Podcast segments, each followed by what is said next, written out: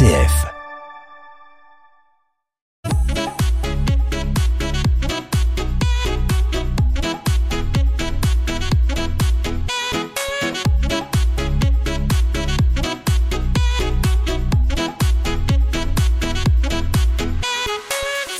Programme de cette nouvelle émission, le château d'Angers a rouvert ses portes et on ne sait pas si en six minutes on aura le temps de présenter toute l'actualité foisonnante de ce flux emblématique de notre territoire. En tout cas, on va essayer de vous en dire le maximum car la responsable du service culture du château est en studio avec nous.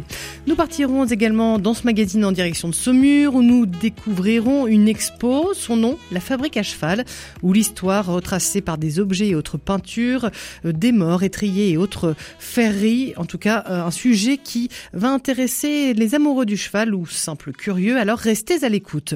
Et nous commençons avec un autre sujet d'actualité pour amateurs de littérature cette fois.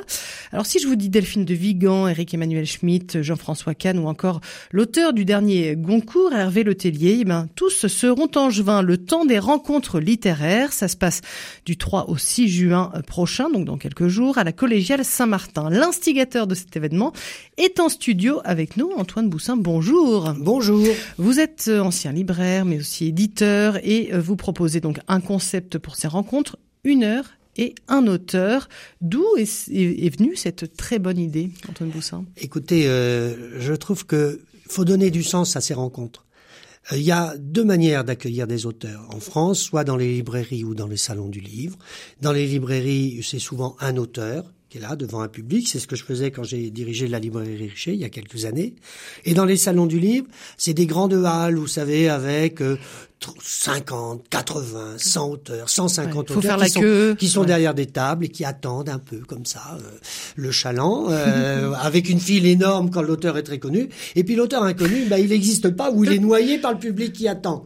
Voilà, donc non, moi je voulais euh, créer une rencontre avec un auteur une œuvre, souvent, pas forcément la nouveauté, on parle de la nouveauté bien sûr, mais je parle aussi des autres livres qu'il a publiés, de manière à ce qu'en une heure, on a quand même le temps, sans lasser le public, de donner du sens à, euh, à l'écriture et à l'écrivain. Pourquoi, selon vous, les lecteurs ou le public éprouvent le besoin de rencontrer des auteurs, Antoine Boussin Mais je pense que, évidemment, Marie Goyer, vous êtes trop jeune, vous n'avez pas connu ce temps-là, vous. Mais moi, par exemple, quand j'étais lycéen à Angers, un jour, j'ai vu sur le, le, plateau du théâtre d'Angers arriver l'Académie Goncourt. Et qui venait présenter, fêter le lauréat de l'année, qui était carrière à ce moment-là avec euh, l'épervier. Et oh, on rencontrait des auteurs, mais c'était un événement. On ne voyait jamais un auteur. Les libraires n'invitaient pas les auteurs. Et, et je me suis dit, mais c'est formidable de rencontrer avec beaucoup d'humilité, beaucoup de modestie, un auteur qui a des choses à nous dire sur son écriture, sur son parcours, sur sa curiosité, sur sa nécessité. Et je me suis dit, un jour, je ferai ça. Alors j'ai été libraire, j'ai travaillé dans l'édition chez Grasset, donc évidemment j'allais pas mener des entretiens euh, avec d'autres auteurs. Mais moi, j'aime ça. Je veux dire, je, je, le programme que j'ai monté là, avec l'appui euh, du département, euh, c'est le troisième euh, troisième fois qu'on fait ces entretiens littéraires de la collégiale dans un lieu magnifique, somptueux, ouais. somptueux euh, qui prête au recueillement littéraire. Marie Goyer, vous alliez me le dire sans doute. je me suis dit, j'ai envie. D'abord, je vais inviter que des auteurs dont j'ai aimé les œuvres, que des auteurs qui écrivent leurs livres parce que vous savez que dans le monde de l'édition, rien n'est rien n'est simple. On trouve tous les cas de figure. Et puis des auteurs qui ont envie de rencontrer un public, c'est-à-dire que les libraires, les libraires euh, indépendants de la ville, euh, enfin il y a quatre libraires qui vont participer à l'opération, géreront les dédicaces. Il n'y aura pas de question du public parce que le pas lieu est quand même un, ouais. pas d'échange, mais l'échange au moment des dédicaces, bien sûr. Donc deux questions. Le fil rouge finalement, c'est Antoine Boussin. C'est vous qui qui c'est au coup de cœur avec votre réseau, Écoutez, votre expérience la, la, la, Marie, la première édition, on a été, suivant vos concepts favoris, on a été féministe. On a invité quatre auteurs, femmes, Dominique Bonnat, un premier samedi, deuxième samedi, Annie Dupéret, le mmh. troisième, c'était Zoé Valdez, particulièrement c'est pas l'auteur de littérature étrangère le plus connu en France. Et la quatrième, évidemment, c'était Delphine de Vigan. Quatre samedis de Suisse, on a eu la collégiale pleine tout de suite. Donc on a dit il y a vraiment un public, il y a un public qui attend. Il est vrai qu'à Angers, il n'y a pas de salon du livre, il n'y avait pas d'événement littéraire. Et quand j'ai proposé ça euh, à Frédéric Daubigny, qui est responsable de la culture du département, je lui ai dit la collégiale c'est un lieu magnifique, il y a de l'art, il y a des spectacles, mais il n'y a rien en littérature. Et je dis moi j'aimerais faire des entretiens et ça a marché. Est-ce que les, des bons auteurs sont aussi des bons orateurs, savent bien parler de leur œuvre, Antoine Boussin ben, Ou c'est la sélection que vous faites Je vais vous décevoir, mais pas vraiment. Il y a beaucoup d'auteurs qui soit n'aiment pas ça, parce qu'ils eh parce qu'ils ne se sentent pas à l'aise, soit sont un peu de le trac, parce que euh, on est quand même sur une estrade, euh, il y a 200 personnes devant vous, donc ça peut ça peut créer un petit peu de un petit peu de trac. Et puis euh, par exemple, moi j'aime bien faire lire, voyez, un auteur, de temps en temps, une phrase que je lis moi-même ou que je lui demande de, de choisir. Il y a des auteurs qui ne savent pas lire leurs livres. T'es curieux, hein Ils ne savent pas. C'est-à-dire qu'ils sont des mauvais lecteurs. Alors ils sont des bons auteurs, mais ils sont des mauvais lecteurs. Donc tout ce mélange là, j'ai voulu moi faire un.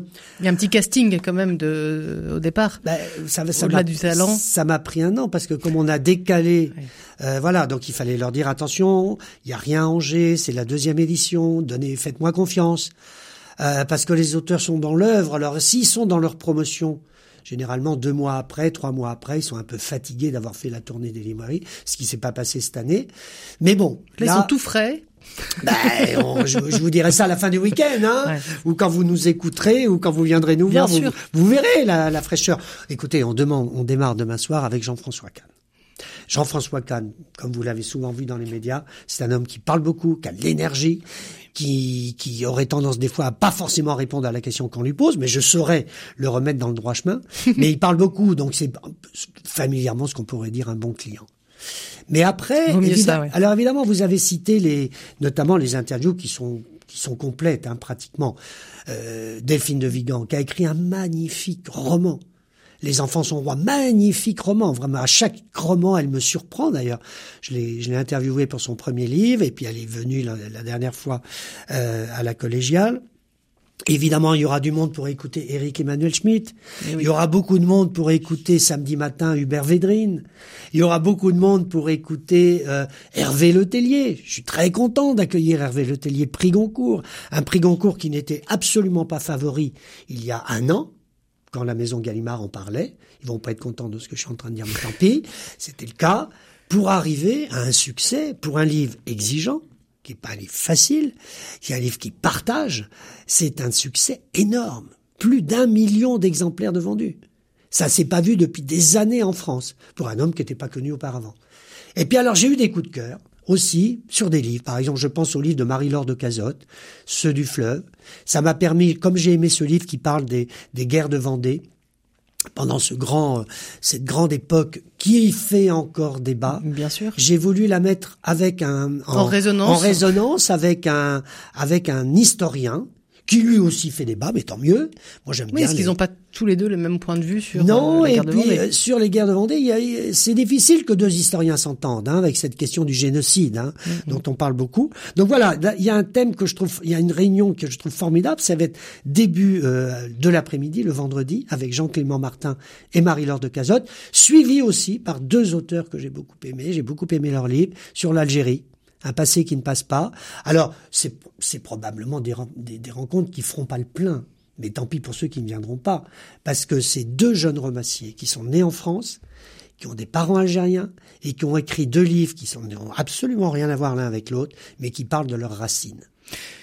On approche de la fin de notre interview, Antoine Boussin. Euh, le fil rouge, alors nous quand on voit, hein, quand on lit cette programmation, vous êtes vraiment euh, dans le match, donc c'est peut-être euh, mm. plus difficile, mais il y a quand même, ça parle d'histoire, ça parle d'identité, de géopolitique, euh, voilà, de, de racines. C'est voulu ou c'est un heureux hasard Je voulais pas, je voulais pas faire des rencontres que sur le roman, parce que je voulais ouvrir on n'aura pas le même public à la collégiale qui viendra pour écouter Jean-François Kahn ou Hubert Védrine que ceux qui viendront pour découvrir des jeunes premiers romans, des romanciers, des jeunes talents, comme le dimanche après-midi avec Laurent Petit-Mangin et Karine Joachim. On n'aura pas le même public non plus qui viendra écouter Noël Châtelet. Noël Châtelet, Marie Agoyer, j'espère que vous êtes libre à 11 heures. Elle est formidable. Elle a écrit un livre. Figurez-vous qu'elle est alitée. il y a à peu près un an, un an et demi. Elle est bloquée dans son lit. Qu'est-ce qu'elle peut faire? Elle ne peut qu'écrire. Et elle va revenir sur les problèmes de corps. Et elle s'aperçoit que dès l'âge de 7 ans, à l'école, elle était fascinée par le corps, quand l'institutrice lui montrait un squelette. Et ce, cette image du squelette va la poursuivre toute sa vie à travers son œuvre. Et on parlera évidemment avec elle de sa mère, Mireille Jospin, qui s'est donné le droit de mourir dans la dignité. Voilà. Pour terminer avec euh, la veille avec Dominique Fernandez qui nous parlera de la Russie et de l'Italie. Euh, vous voyez, c'est une diversité. Moi, j'aime la diversité.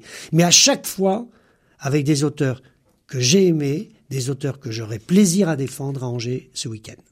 Merci beaucoup Antoine Boussin. Je le rappelle, 13 auteurs, ça se passe du 3 au 6 juin pour ces rencontres littéraires à la collégiale Saint-Martin. Euh, cinq auteurs euh, affichent déjà complet. On peut se rattraper en venant découvrir bien sûr euh, euh, d'autres auteurs et l'ensemble de la programmation et session de rattrapage aussi en audio à la suite de ces rencontres euh, à réécouter en podcast sur le site du département et de la collégiale Saint-Martin d'Angers. Merci. Mais, Marie, je veux simplement dire, il faut pas hésiter non plus non, je sais. C'est gratuit, c'est gratuit, on l'a pas dit aussi. Non, non, c'est gratuit, bien sûr.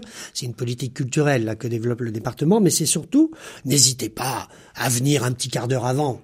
Vous savez, les gens réservent, et puis si tout d'un coup ils s'aperçoivent que leurs tomates ont besoin d'être arrosées, ils choisissent les tomates. Alors bon, il y aura peut-être des places de libre. Soyez curieux et audacieux, donc c'est ce qu'on comprend. Merci, beaucoup Antoine Boussin. La suite de notre émission dans un instant, juste après Benabar, et son titre, Les Mirabelles. Ça commence à être de saison sur RCF Anjou.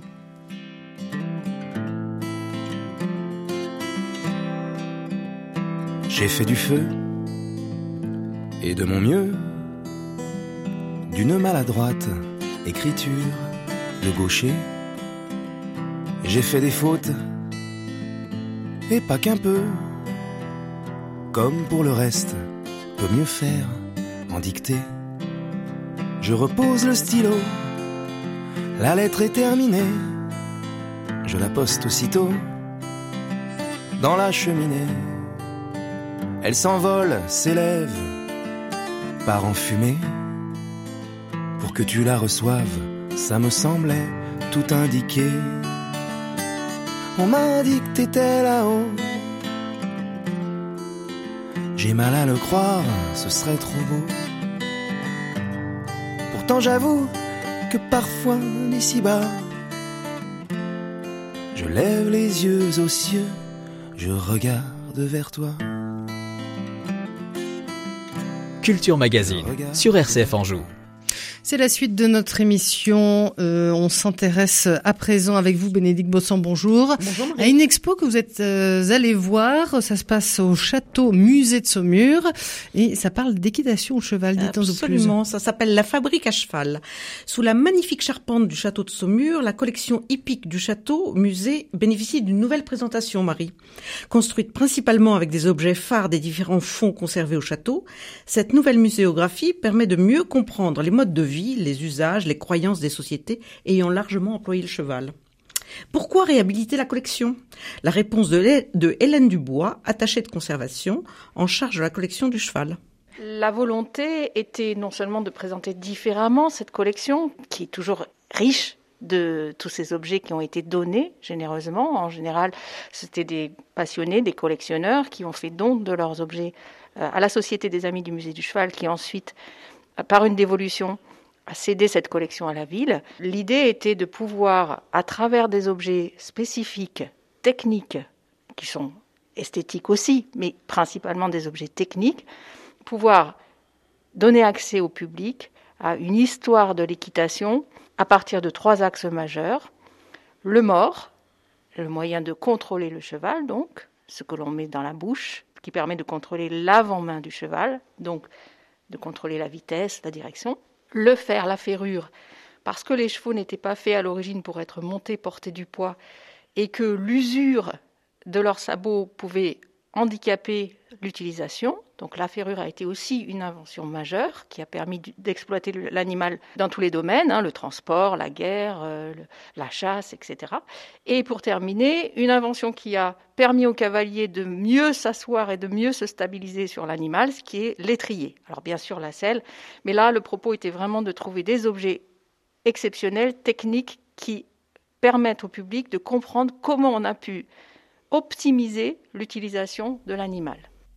L'exposition retrace cette histoire du néolithique au XIXe siècle. Mais dans quelle région? La réponse de Hélène Dubois. On est euh, euh, en Asie centrale et en Europe de l'Est, du Nord et de l'Est. Euh, certaines civilisations ont développé différentes techniques. On a une culture botaille notamment qui a, on pense, domestiqué non pas notre Equus cabalus, mais le tarpan. Alors là, c'est un peu technique, c'est un cousin du cheval. Et plutôt dans les plaines du Caucase et vers la Turquie du Nord, notre animal actuel, Equus cabalus, qui aurait été en parallèle domestiqué. Et Malheureusement, les archéologues, jusqu'à il y a un temps assez récent, ne se sont pas vraiment penchés sur les objets liés au cheval. Ils ont été un peu écartés lors des fouilles, donc c'est très peu renseigné.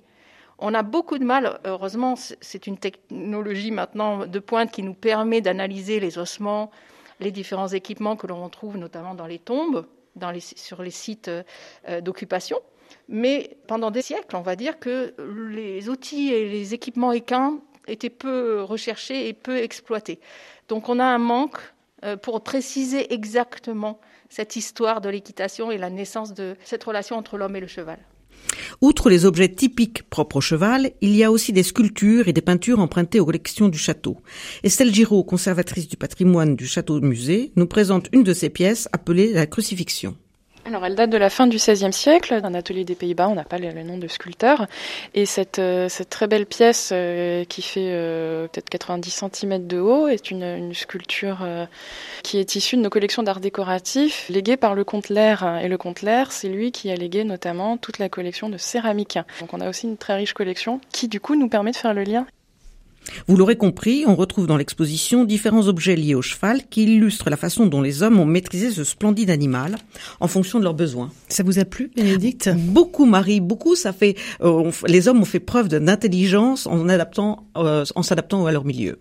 Alors je pose la question à Catherine Leroy, je spoil un petit peu l'interview euh, suivante. voilà, le cheval, le Moyen Âge, tout ça, ça vous intéresse Évidemment, on a même un partenariat très riche depuis plusieurs années avec le, le château musée de Saumur et donc les personnes qu'on a entendues, Hélène et, Estelle, sont des gens avec qui on collabore euh, très très souvent. Il faut même pour euh, la petite histoire que vous sachiez qu'il y avait un objet, il y avait un mort qui était dans notre expo actuelle au château, qu'Hélène nous a revolé pour la mettre dans son expo. Donc euh, voilà, mais c'est normal. Le fait est que notre expo aurait dû ouvrir le 15, le 20 novembre, donc vous voyez qu'effectivement elle avait elle tout calé pour pouvoir récupérer son mort en temps et en heure, et que du fait de, de la prolongation jusqu'au 29 août, eh bien on a été obligé de lui rendre. Mais c'est pas grave ils nous ont laissé beaucoup d'autres objets superbes. Donc oui, effectivement, c'est quelque chose qui nous parle beaucoup. C'est une des parties de notre exposition actuelle là, sur euh, sur l'armée dans l'apocalypse, puisqu'il y a de nombreuses montures. Ne nous dites pas tout. Hein. Je, je n'en dis pas plus.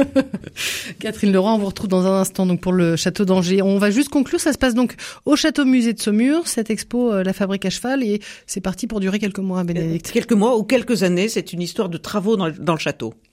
Merci beaucoup. Alors tout de suite, on parle euh, du château d'Angers avec vous, Marie Brechtot. On se retrouve juste après ça.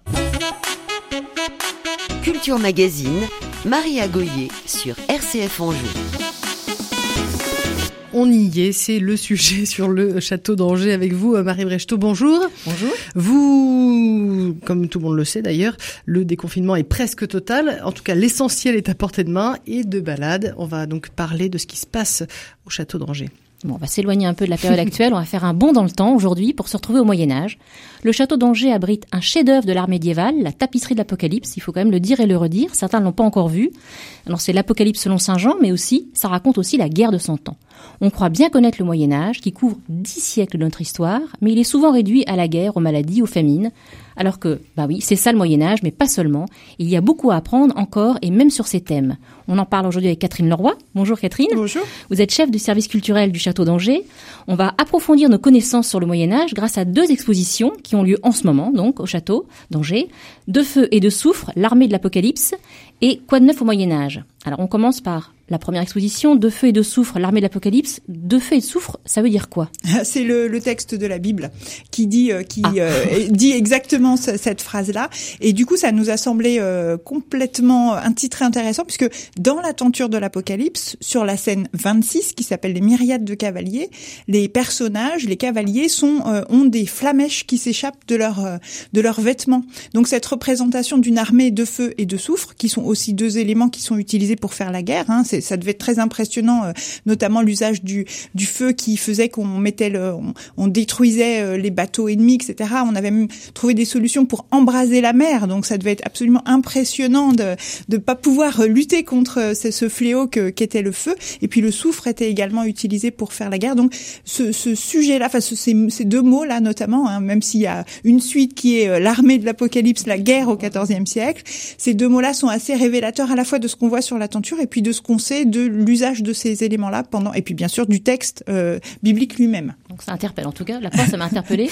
euh, donc quel est le thème de l'exposition? Alors ça raconte quoi cette exposition? Oui, ce qu'on a essayé de faire, vous savez, la tenture de l'Apocalypse est malheureusement euh, peu connu, hein, et puis euh, ou en tout cas pas, assez, pas, autant qu'elle le devrait.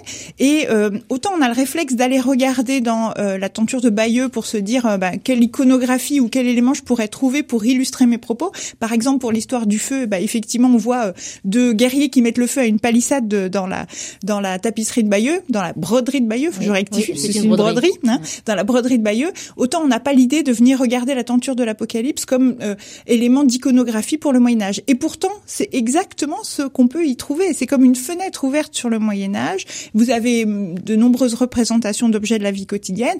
Et on s'est donc posé la question de savoir si les armes qui étaient représentées dans la tenture, puisqu'il y en a quand même beaucoup, puisque c'est aussi le reflet de, de la guerre euh, qui est le, le, le, quotidien de notre, de notre duc commanditaire de la tenture, on s'est demandé si ces armes étaient des vraies armes, si on pouvait effectivement les faire sortir en 3D de la tapisserie et aller demander aux, collègues des collections, euh, euh, des, des collections historiques s'ils avaient des objets qui sont représentés sur la tapisserie. Et de fait, oui, euh, c'est-à-dire on s'est tourné euh, vers le musée d'Aubray, vers euh, le musée de l'armée, vers le château musée de Saumur, vers des collectionneurs privés, et on a réussi à mettre en en quelque sorte en, en, regard des vrais objets, des casques, des boucliers, des épées, des dagues, etc de ce qu'on voit dans la tapisserie. Donc c'est ça le, le propos de l'expo, c'est de montrer comment ce qui est représenté sur la tenture est, est effectivement, enfin, représente des vrais objets qu'on peut qu'on peut trouver dans les collections historiques. Donc le visiteur, il découvre dans cette exposition un parallèle entre ce qui est la guerre de Cent Ans racontée dans la tenture de l'Apocalypse et des vrais objets que vous exposez. Tout à fait, exactement. C'est ça qu'on voit. C'est ce qu'on voit. Alors il y a une première remise un peu euh, dans, dans le contexte avec euh, l'idée de ce que c'est que la guerre de Cent Ans, la, la chronologie, euh, les forces en présence, parce que c'est vraiment, il faut vous imaginer une, une période extrêmement troublée. Mm. C'est la guerre, les soldats sont payés et ils font, ils tuent, ils, voilà, ils tuent, ils ils rançonnent, euh, ils, détruisent. Et puis, quand il y a plus de guerre et que c'est la trêve, ils sont plus payés, donc ils tuent, ils pillent, ils rançonnent. Enfin, vous voyez, c'est donc c'est un espèce de climat continuel d'insécurité mm. qui fait qu'il y a des soldats, mais il y a aussi beaucoup de gens, d'amateurs, entre, si vous me mm. passez l'expression, enfin, de gens qui sont pas des professionnels de la guerre, et d'ailleurs, il y en a assez peu, qui sont là, obligés de se défendre. Et du coup, ça permet aussi, et c'est ce qu'on voit dans la tenture, d'insister sur les gens, par exemple, qui font le guet devant la ville, qui sont des civils, qui sont des gens qui sont, euh, euh, du coup, mis à contribution pour protéger surveiller leur, euh, leur ville. Alors Catherine Leroy, cette exposition, elle, elle est l'objet aussi d'une web exposition. C'est-à-dire qu'on peut la découvrir en ligne avec des vidéos, des tutoriels.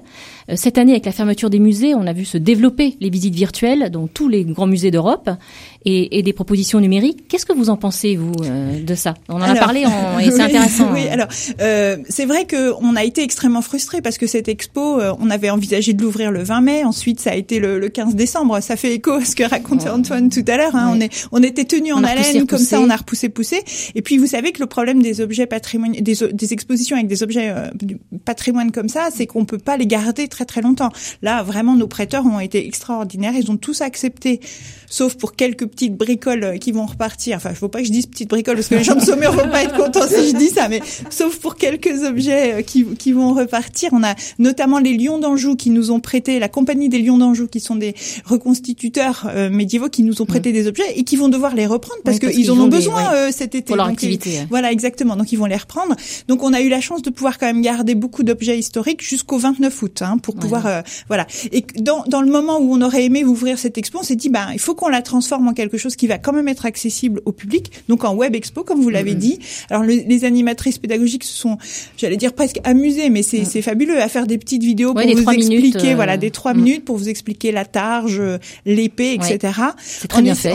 merci. En essayant toujours d'avoir une approche très facile qui vous montre comment ces éléments-là ont toujours un écho dans le contemporain. Je pense aux épées des académiciens. je me tourne vers mon voisin. Montrer que l'épée a vraiment un rôle très très important. Et tous ces éléments-là nous ont, et vous avez raison, amené à vraiment faire évoluer la façon euh, là de forcer, hein, de faire évoluer la médiation. Mais d'un autre côté, par exemple, avoir une web expo, c'est aussi garder la trace de cette exposition qui sera accessible même quand elle sera démontée à beaucoup de gens qui pourront du coup continuer à aller regarder comment c'était dans les salles, quels étaient les panneaux des textes, etc. Je pense en fait c'est c'est un plus. C'est pas du tout pour moi, même si évidemment je vous dirais pas qu'il faut pas venir au château. Hein, bien évidemment, c'est un peu comme le podcast c'est-à-dire, c'est si, si vous êtes très loin, c'est un outil formidable de pouvoir euh, découvrir ça, d'accessibilité. Ça peut aussi vous donner envie de venir en vrai voir euh, ce qui, euh, ce qui, ce qui est présenté dans l'exposition. Mais c'est effectivement, ça ne remplacera jamais. On parlait tout à l'heure de la tapisserie de l'Apocalypse. Je pense que vous avez beau la voir en, en Google Street View, ça ne remplacera jamais le fait d'être dans la galerie. La vérité de, mmh. du mmh. Alors il y a une deuxième exposition, on va en parler très vite, qui c'est c'est quoi de neuf au Moyen Âge? L'exposition qui permet de revenir sur les préjugés qu'on a sur le Moyen Âge. Exactement. C'est ludique. C'est une exposition qui a été euh, créée par la Cité des sciences et de l'industrie de Paris et avec l'INRAP, euh, qui a donc euh, nous, nous, on en a une version un petit peu plus restreinte parce qu'elle est dans la chapelle. On n'avait pas la totalité de la surface nécessaire, mais on a pris les modules qui, alors qui sont en rapport avec le château sur l'habitat des élites, les bâtisseurs et puis la vie quotidienne, qui est toujours un sujet absolument intéressant, comme ce qu'on mangeait, les animaux qu'on fréquentait, les objets, etc. Et donc donc l'idée c'est, vous l'avez vous l'avez bien dit, d'essayer un peu de, de, de détruire les fake news sur le Moyen Âge, de changer notre regard. On l'a encore dit tout à l'heure d'une mm. période sombre, etc. Il y a des créations artistiques absolument formidables. Il y a des gens qui aiment le luxe, comme aujourd'hui. Enfin voilà, il faut arrêter d'imaginer le Moyen Âge comme une période très très sombre. C'est aussi une période fabuleuse de création de gens comme nous, comme nous aujourd'hui, qui ont, qui ont un goût, qui ont une passion, qui ont envie de d'avoir de beaux objets, de vivre dans le confort aussi. Ça, on a un peu tendance à l'oublier parce que nos châteaux sont tout tout vides, il n'y a plus rien, il n'y a plus de mobilier, etc. Mais euh, c'était vraiment une période extraordinaire et c'est ce qu'on vous invite à voir au château d'Angers jusqu'au 14 novembre. Merci beaucoup Catherine Leroy. La programmation culturelle de l'été au château est très très riche. Je vous incite à aller sur le site château-angers.fr et on vous retrouvera sûrement pour l'Apocalypse, la, la tenture d'Apocalypse. Sans transition, une dernière info avant de parler littérature sur notre antenne. Bénédicte Justo, bonjour. Bonjour. Euh, vous nous proposez une belle occasion de joindre l'utile à l'agréable. Une sortie pour ce week-end à Saint-Gem-sur-Loire. Saint-Jam. Saint-Jam-sur-Loire. Ouh là là, je vais me faire taper sur les doigts. Au profit du Neurodon. C'est une association qui aide à la recherche pour le cerveau. Où ça se passe? Alors c'est le parc de la Chêneraie, un jardin privé juste en dessous de l'église de Saint-James, entre la Loire et Clocher, qui a été créé au milieu du 19e. Ça quand Henri et Catherine Lefebvre ont racheté la propriété en 2002, le jardin avait été un peu délaissé, mais ils en ont pressenti le formidable potentiel. Pour Henri, c'est la révélation. Il n'avait jamais touché un sécateur avant, une expérience de jardinage proche de zéro. Son jardin devient son terrain de jeu la visite des magnifiques jardins à proximité, l'arboretum, le molévrier, le jardin des plantes, autant de vitrines du savoir-faire angevin, lui ouvrent les yeux sur les merveilles de la botanique. Alors, des faits importants à noter cette année rapidement. Cette, donc, cette ouverture sera marquée par deux événements. Le gigantesque chêne vert, qui est euh, multicentenaire, recevra son label arbre remarquable de France au cours d'une petite cérémonie le mardi 8 juin. Sympathique. Et puis le second événement sera un récital de didgeridoo, un instrument à vent arborigène, accompagné de harpe et de guitare, lap style, et il aura lieu le dimanche 6 juin à partir de 15h. Et ce qu'il faut retenir de l'ouverture ce week-end, ce sont les horaires de 14h à 18h samedi et dimanche, un tarif à 5 euros pour les adultes. Et ben voilà, une brève euh, rondement menée. Merci beaucoup Bénédicte Justo. C'est la fin de ce Culture Magazine à retrouver en podcast sur notre site rcf.fr.